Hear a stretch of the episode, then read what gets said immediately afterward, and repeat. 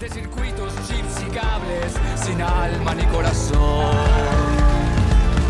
Sin alma ni corazón, mire justo quién lo dice cuando un baño localice. Bueno, acá viene Germán Gil Arostegui con la música que lo precede del cuarteto de No, que está nunca tan bien puesta.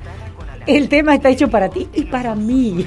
Es un- sin duda que buenos días, buenos días. El cuarteto, ¿Cómo este, el cuarteto es un, es un espectáculo. Claro que sí, por supuesto. De nuestra Antes yo te ponía que Santa. Marta. Todos los años cambio, ¿verdad? También, también era una buena canción. Tenía lo suyo canción, también, cómo duda cambió nuestra vida, cómo sigue cambiando. Tal cual, tal cual. Este, bueno, eh, antes de, de- de- de arrancar un paréntesis sobre lo que hablaban del- de la zorra, la chata que llevaba Ah, el transformador, Sí, sí, sí. Que es un tema que yo hace un tiempo había averiguado por qué necesitaban una chata tan larga. Y el tema es que esas chatas primero tienen la capaci- capacidad de doblar todas las ruedas hacia lugares distintos. Entonces le da una capacidad de maniobrar impresionante. Y lo otro es que cuando, imagínate que circulando por Melo no hay problema, pero imagínate que esa chata tenga que pasar por un puente que mide, no sé, 10 metros. Sí, Ese puente, si vos concentrás el peso de esos, de esos 400 mil kilos arriba de un puentecito, sin duda que lo rompes. Entonces, en el momento que la chata esa va entrando sobre un puente chiquito, lo que hacen es hacer como una curva con ella. Entonces queda apoyada en las ruedas de adelante que están sobre el firme. Cuando va pasando, como que ese como que fuese un gusano, como que se levanta. se va levantando donde está el peso, entonces eso hace que siempre esté apoyada sobre firme y no sobre unas columnas Claro, que puede ser un puente. hidráulicamente así. casi. Exacto, Ah, entonces no son chatas largas para no saben nada, son, son chatas largas para eso mismo, Yo para dije, que el igual me- peso- me vos lo dijiste, Sí, sí, Yo vos lo dijiste. debe Ah, tener algún. Por, algo se distribuye cual. el peso. Mira, yo, Este, no sé particularmente esta sí. si era así, pero sé que esas chatas enormes que, que sirven para eso, para, para Ah. mover pesos gigantescos, si vos lo concentrás sobre un lugar muy chiquito, Claro. claramente rompés la estructura esa que además no fue pensada para eso. Imagínense que 400 mil kilos son 10 camiones de... Eh, ¿Eso es lo que pesa? Eso Este, Claro, yo, yo que- leí que, era, que eran Cuatro- 400, 400 toneladas. Claro, ¿no? es lo que le, le decía Jorge. Impresionante. ¿no? Un camión arriba de otro. Bueno, las No las es tan bobinas, grande de tamaño como el peso. No, es pesado. la- las bobinas claro. de un auto, ¿no? El bobinado es pesado. Y esto es como si fuera un. Es un Las, las- sí, es un, eh, además tiene mucho, tiene, creo que tiene un aceite que es muy pesado, yo qué sé, es- es- los, los dos cosas más grandes, las tres cosas más grandes que hay que, que, que se mueven es- son esos transformadores, que es mundial, cada vez que hay un transformador de eso que se mueve, se paran en todos lados cosas, los, los molinos de Claro. viento, las aspas de los Cuando molinos de viento pasaban, son, sí, son muy también. trabajosas, y después todo lo que es la industria Igual de no la tanto minería. como esto, porque vi pasar la- las aspas de los molinos. Esas no, no son pesadas, Sí. pero son muy, esas son No complicadas de llevaban maniobrar. una chata tan grande. Porque es Porque- como una heladera o un lavarropa que son incómodos de agarrar. Claro, Exacto, de ese levantar. tipo de cosas. Tal cual. Sí. Vos sabés que yo puse a todas igual a contar las ruedas porque por casualidad las conté Sí. y cuando vi que eran 120, los que estaban conmigo las contaron también. Sí, sí, o, sí, o no sí. podían creer. Claro, es, es este, en esencia para poder distribuir mejor ese. Efectivamente. Eh, bueno, de noticias cortitas, este, vamos a hacerle un homenaje a la Mars Odyssey, que es una, una sonda que cumplió 20 años en el espacio, está en la vuelta de Marte, la cantidad de información que ha, que ha dado este, es, es increíble, vamos a cantarle feliz cumpleaños.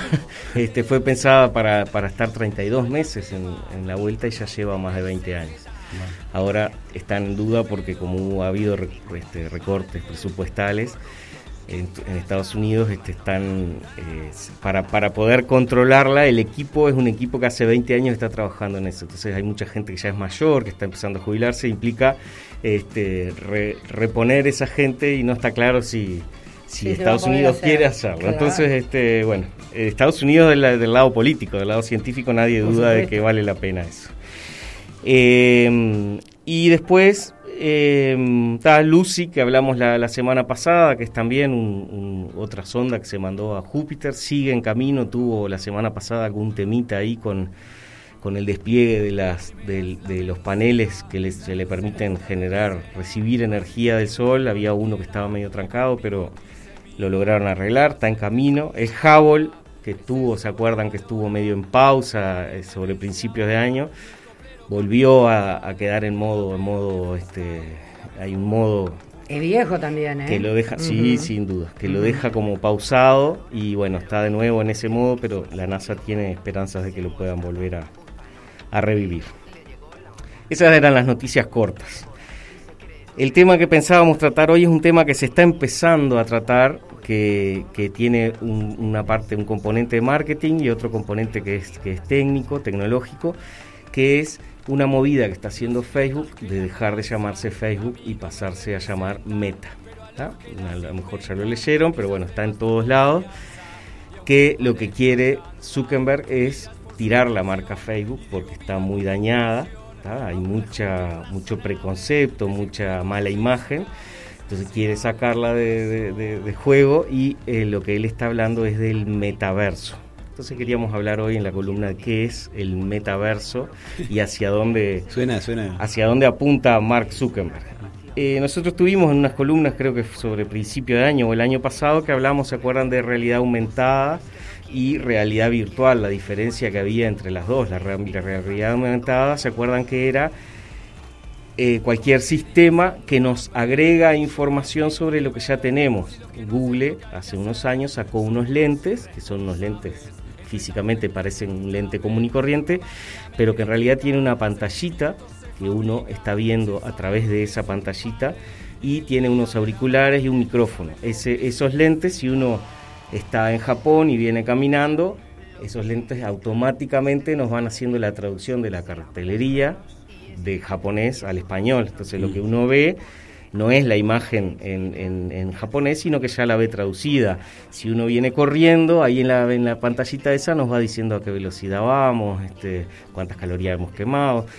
Hay miles de, cosas que nos, da este, esos lentes. Y bueno, la, realidad aumentada es eso, es una realidad que nos aumenta la información que tenemos de ese momento. ¿ah? Estamos rodeadísimos de eso, el celular es uno de ellos.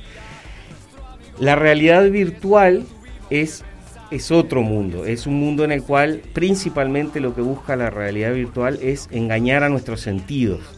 Los cascos de realidad virtual, por ejemplo, son cascos que nos ponemos tipo Sí. casco de moto o, o- o unos que son tipo unos lentes mucho más, más, más grandes, digamos, que tiene dos pantallas, no una, que tiene auriculares, que tiene micrófono y vienen guantes, vienen este, sistemas para caminar, para correr, eh, hay, este, exoesqueletos o, trajes enteros que nos permiten sentir como que nos estuviesen tocando.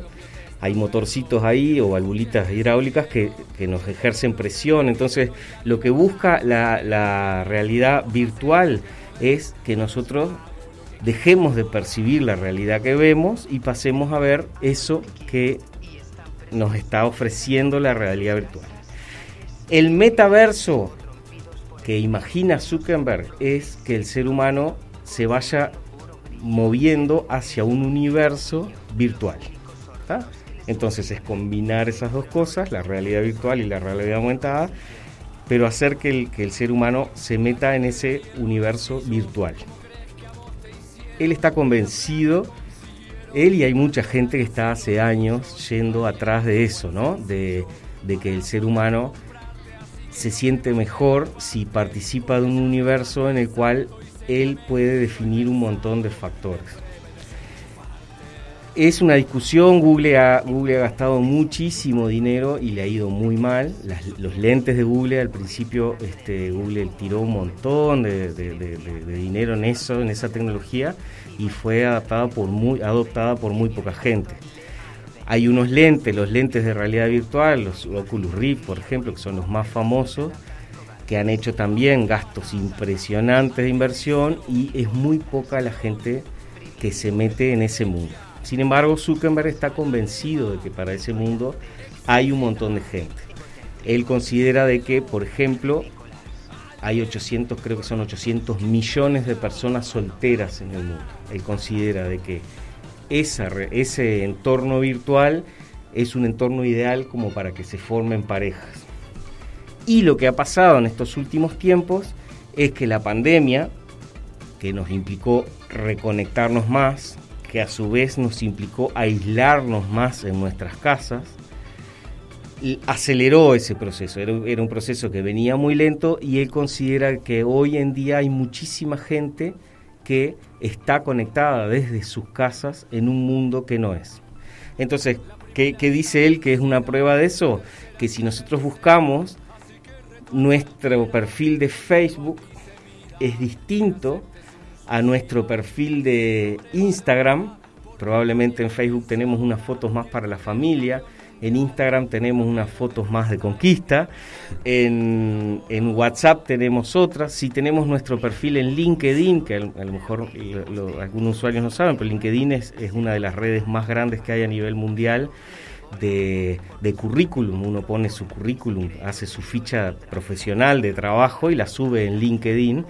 Y si uno mira las fotos de LinkedIn de una persona y la compara con la de Instagram, son fotos distintas. En la de LinkedIn estamos de traje o bien vestidos porque con esa foto vamos a buscar trabajo. En Instagram lo que estamos es buscando una novia o, o bueno o algo parecido y en Él sabe este, porque se ríe. y en Facebook Vea- vea, gracias. y en Facebook tal vez que la foto es la que ve nuestra familia. Entonces como que tenemos, sin darnos cuenta, tenemos como tres perfiles o cuatro que son distintos. Bueno, lo que dice Zucker- Zuckerberg es que la tendencia del ser humano dentro de unos años es a vivir en un universo virtual. ¿tá? Hay miles de opositores a eso, sobre todo porque, porque este, hay un pilar que es clave, que es la salud, en la medida que uno se traslada hacia esos mundos, deja de vivir su vida este, física y eso implica que nos volvemos todos mucho más este, sedentarios, no se hace más deporte, uno queda enfrentado a su computadora o a su casco y, y se va del mundo. Entonces hay como muchas voces opuestas a esto, pero él sin decir que está de acuerdo o desacuerdo, él dice que es hacia donde va el mundo. Uno no, no lo, yo no lo logro visualizar, pero, pero bueno, en realidad, porque uno vive en, en estos pueblitos chiquitos, pero en las ciudades muy grandes se da de que hay muchísima gente que vive en sus Antes las teles eran, eran gordas y la gente Claro. era flaca. Ahora las teles son flacas y la gente La es gorda. gente- Ese es el concepto Sí. que tiene más, más este, más- porque genera más oposición. Pero tengamos en cuenta que en Japón y en China, en esos lugares donde hay muchísima gente, ya han habido personas muertas adentro de cibercafés que se mueren porque se olvidaron de comer, pasaron tres días jugando o en esos, en esos juegos y se olvidaron de comer. Entonces, eh, ¿va a ser un éxito esto? Bueno, este, este señor está poniendo, ya propuso que para este año, eh, el, que el año que viene, va a invertir 10 mil millones de dólares en eso. Ya cambió la marca de toda su empresa y la está empezando a mover hacia ahí. Está gastando Oculus Rift, es uno de estos que comentaba, de los cascos estos de realidad virtual. Él ya, lo compró. eh, entonces, tenemos claro que no le ha errado mucho. Él inventó Facebook y no existía y, y- y le pegó ahí, o sea, inventó una manera de comunicarnos distintas. Después compró WhatsApp y lo transformó en lo que es ahora. No, no vivimos sin WhatsApp prácticamente, muchos de nosotros por lo menos. Después compró Instagram y Instagram también. Hoy hay millones de personas que se comunican a, través de eso. Entonces, ¿está errado? Eh, va a ser el futuro y bueno, es un poco de futurología que no podemos hacer. Pero él no ha errado en sus apuestas. Normalmente eh, eh, tiene todo un estudio atrás que, justifica o que fundamenta cuáles son sus- decisiones. Entonces, ¿es, ¿es el solo el que está? No. Google hace años que viene, lo único que Google ha tenido un fracaso atrás de otro en, este, en lo que es eh, este mundo virtual. Eh, Zuckerberg también, ha invertido y ha perdido mucho dinero en eso, pero él está convencido y va a seguir yendo hacia, hacia ese lado. Entonces, eh, ¿qué es lo que él está proponiendo? Eso, que, que vivamos en un mundo virtual, un mundo en el cual es 100% conectado y metidos ahí adentro en esa, en esa especie de, de- de irrealidad que nosotros nos armamos. Tremendo. Hubo un juego hace unos años que se llamó Second Life, que fue extremadamente exitoso, sobre todo en Estados Unidos. Y Second Life quiere decir segunda vida, es, era como una segunda vida, era donde uno era otra cosa, uno definía su avatar, su, su, su, su, digamos, personaje, lo definía con sus rasgos, los rasgos que uno quería, lo hacía más flaquito, más gordito, con un color de piel o con otro, con ojos rasgados o con otro. Claro. Entonces eliminaba todo un montón de preconceptos raciales y sexistas y lo que sea. Y Second Life fue un éxito tremendo. Después las redes sociales medio como que lo suplantaron. En Estados Unidos, que hay muchísima gente que, que está metida dentro de sus casas, que no sale, en países muy fríos, en países muy oscuros, todos estos mundos virtuales ya están, ya existen y, y en ellos per- participa muchísima gente. Llegará a nosotros y bueno, yo creo que por suerte, este, por estos lados, que tenemos un clima no tan adverso, que tenemos muchas horas de, de luz y muchas horas y, y un lugar lindo para ir a plaza, Claro. para pasear en una plaza, yo espero que compita eso con esta otra tentación. Pero bueno, en los hechos la apuesta de él es grande y seguramente sigamos escuchando en estos próximos meses del metaverso y de Meta, que es el nombre que él le va a poner, porque bueno, es ese universo universo paralelo que él este, que él pretende ir ir generando. La idea de la columna era bueno, empecemos a escucharlo y empecemos a prestar un poco Oh. más de atención. Yo creo que de nuevo la campaña ahí viene en conquistar a los gurises chicos, de que valoren lo que es el aire natural, Claro. lo que es estar al, rayo del sol, lo que es este la fotosíntesis, este Sí. y tratar de que el sol siga haciendo sobre nosotros este esos efectos que de vida y el no, y no- universo y no meta meter- también se puede conseguir con sustancias estupefacientes. Sin duda, sin duda. Hay este, toda el una- alcohol. hay toda una Sería una manera de ser un poco más sano. Hay toda una discusión que va por ese lado, por el lado de la salud, la salud física, por Sí. el hecho de no ejercitarse. Hay todo otro que está por el lado de la salud mental, porque en realidad lo que muchos argumentan es que en realidad lo que uno estaría viviendo ahí sería un mundo que no es el mundo real, no, no es uno como nació, sino como uno quiere ser. Pero también están los que dicen de que eso puede llegar a ser más saludable para el individuo También, porque en realidad se siente repente. mejor y a lo mejor Sí. este bueno disfruta más Pero de ¿para eso qué está el que psicólogo? eligió. exacto este tal vez que va, va más por ir para ese lado que por, por meterse en una realidad que no que no no que no es la nuestra pero bueno este queríamos traer el tema porque se está hablando cada vez más y, y bueno por lo menos para ir teniendo una idea de qué Gracias. Germán por el jueves, como siempre. Todo lo que hemos aprendido realmente desde el principio al fin de cada charla. Gracias. Y nos vemos el jueves que viene Ya estamos con ustedes en instantes. Les falten el respeto y los dejen abandonados. Los dejen abandonados.